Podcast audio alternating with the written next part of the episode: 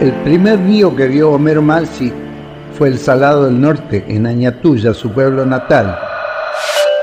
Y este río, años más tarde, en 1937, entrará en sequía y lo reunirá con Roberto Arlt. Que erraba por Santiago del Estero haciendo crónicas sobre esta tragedia. Curiosamente, un porteño como Arlt, en medio de la sequía provinciana, se encuentra con Mansi, poeta santiagueño, que trazara las auténticas fronteras de la ciudad de Buenos Aires.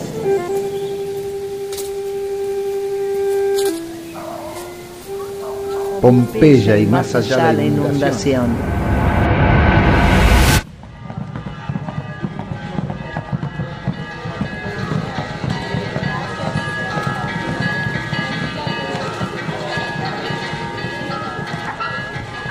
Eran tiempos de misa chicos, en que campesinas y campesinos sacaban santos y vírgenes de las parroquias y en procesión y con rezabailes, cantando, danzando, llorando, llorando, los llevaban frente al río para que con sus ojos de yeso y de milagros vieran el drama de la sequía.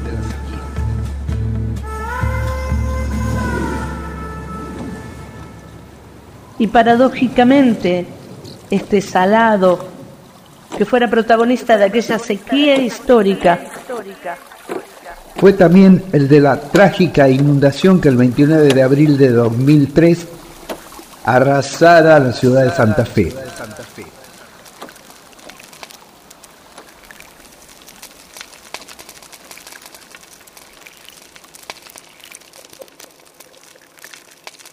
Por este acontecimiento, Horacio Guaraní escribió la Carta Abierta al Río Salado. Viejo río salado, qué mal que te portaste. El llanto no aguantaba y te echaste a llorar. Y ahogaste la semilla del niño que dormía, del abuelo que hacía de tu cauce su pan y a tus pobres vecinos. Le arriaste las banderas, su rancho, hoy esta pera, un páramo total. ¿Acaso te vengaste?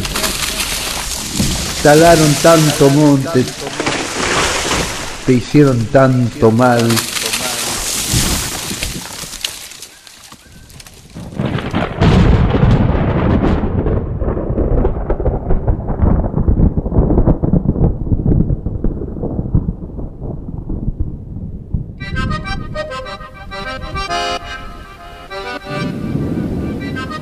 Cabe destacar también el libro Por encima de los techos, que el poeta santafesino Roberto Daniel Malatesta compuso recordando cuando el salado arrasó su casa. No se parecía al río manso de mi infancia, más bien era el mismo demonio que estiraba la lengua sobre nosotros. Todos los vecinos subieron a los techos y yo, juro, y mi perra jura, vimos a Dante y a Virgilio pasar en bote por mi calle rumbo al purgatorio.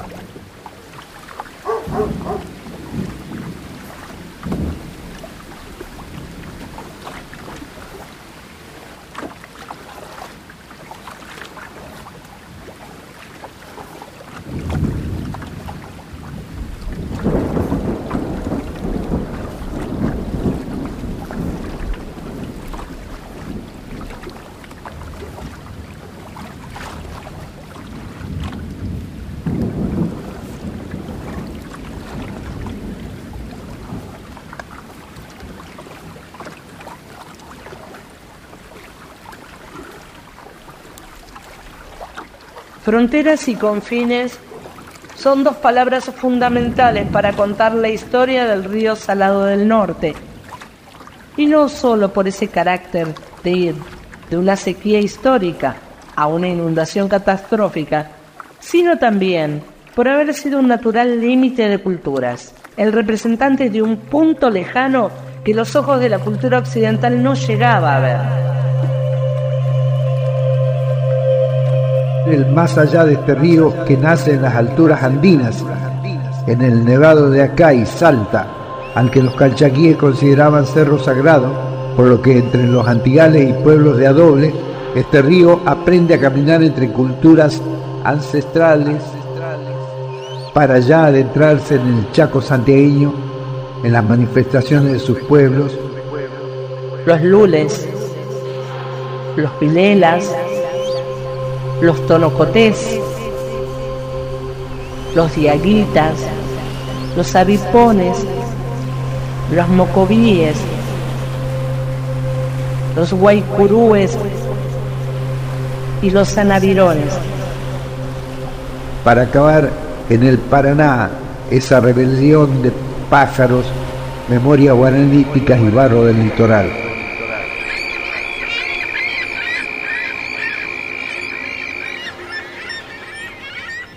Es importante señalar que el río Salado Norte, con una extensión de 2.210 kilómetros, es el segundo río más extenso de la Argentina, después del Paraná.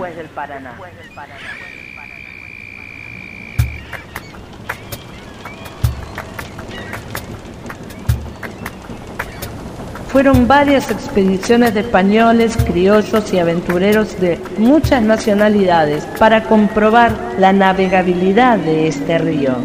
También de misioneros franciscanos y de jesuitas encargados de las reducciones. De militares y sus fortines. Y de las guerras por la civilización, en las que siempre pierden los mismos.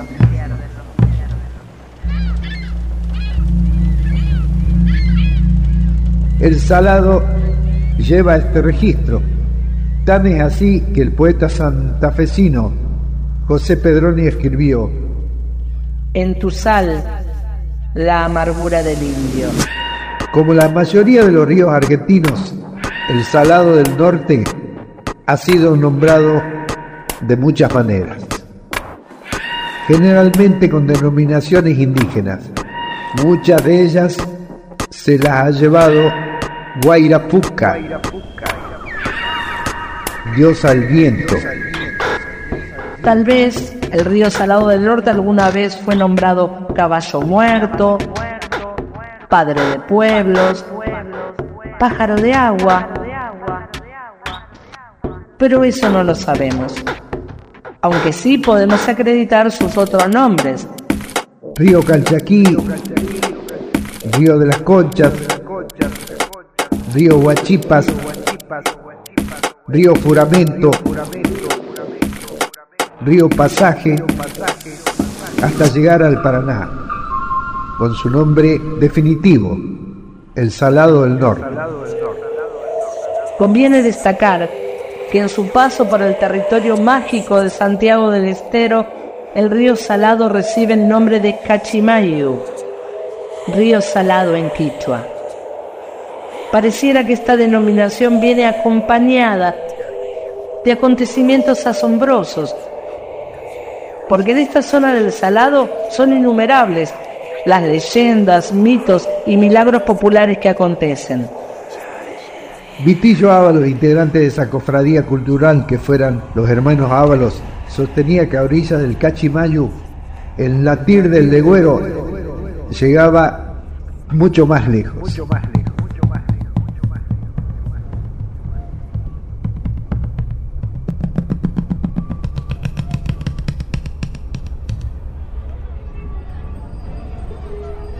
En aquellas riberas hechizadas en las que el pueblo cuando pierde ovejas, vacas o algún objeto valioso organiza como una promesa una teleseada.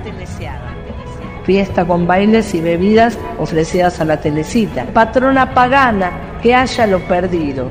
Alma milagrosa que muriera quemada en el monte. En eso que Ricardo Rojas llamó el país de la selva.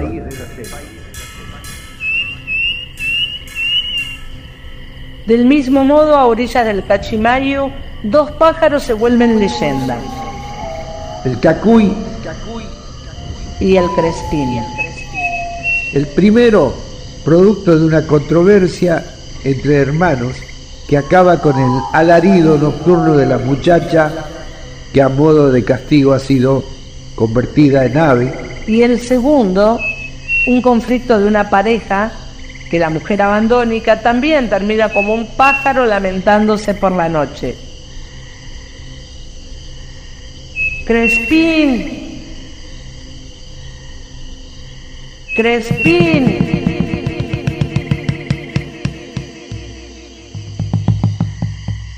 No tan curiosamente en ambas leyendas las condenadas son mujeres.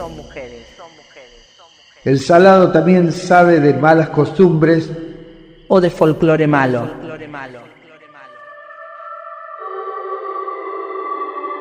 Podríamos añadir la presencia de la Mayu Mamam, una sirena que según los pescadores aparece en las aguas del Cachimayo para advertirles acerca del abuso de la pesca. Es interesante cómo la cultura popular tiene base ecológica.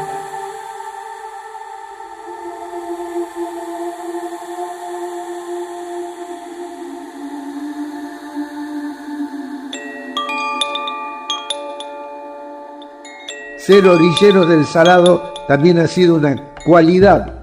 Tan es así que Manuel Belgrano llamaba el Saladino Ibarrita a Felipe Ibarra, el caudillo federal santiagueño, que había crecido entre malones indígenas y venganzas atroces de los civilizados. Por esto el creador de la bandera lo consideraba un hombre de coraje, por lo que le confió la instrucción de cientos de sus soldados. Sin duda, el río Salado también ha sido una escuela de supervivencia, o al decir de Roberto Arlt, es verdad que el Nilo es un río gentleman.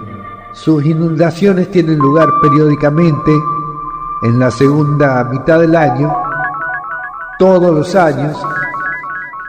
En Santiago del Estero, ni el dulce ni el salado son gentleman.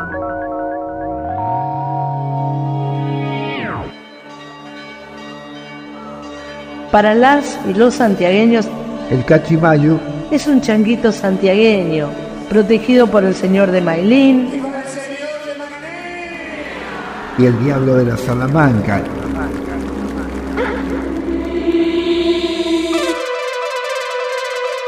Hijo de las alturas de la Indoamérica. Padre de todo eso que nace cuando se encuentra con el Paraná.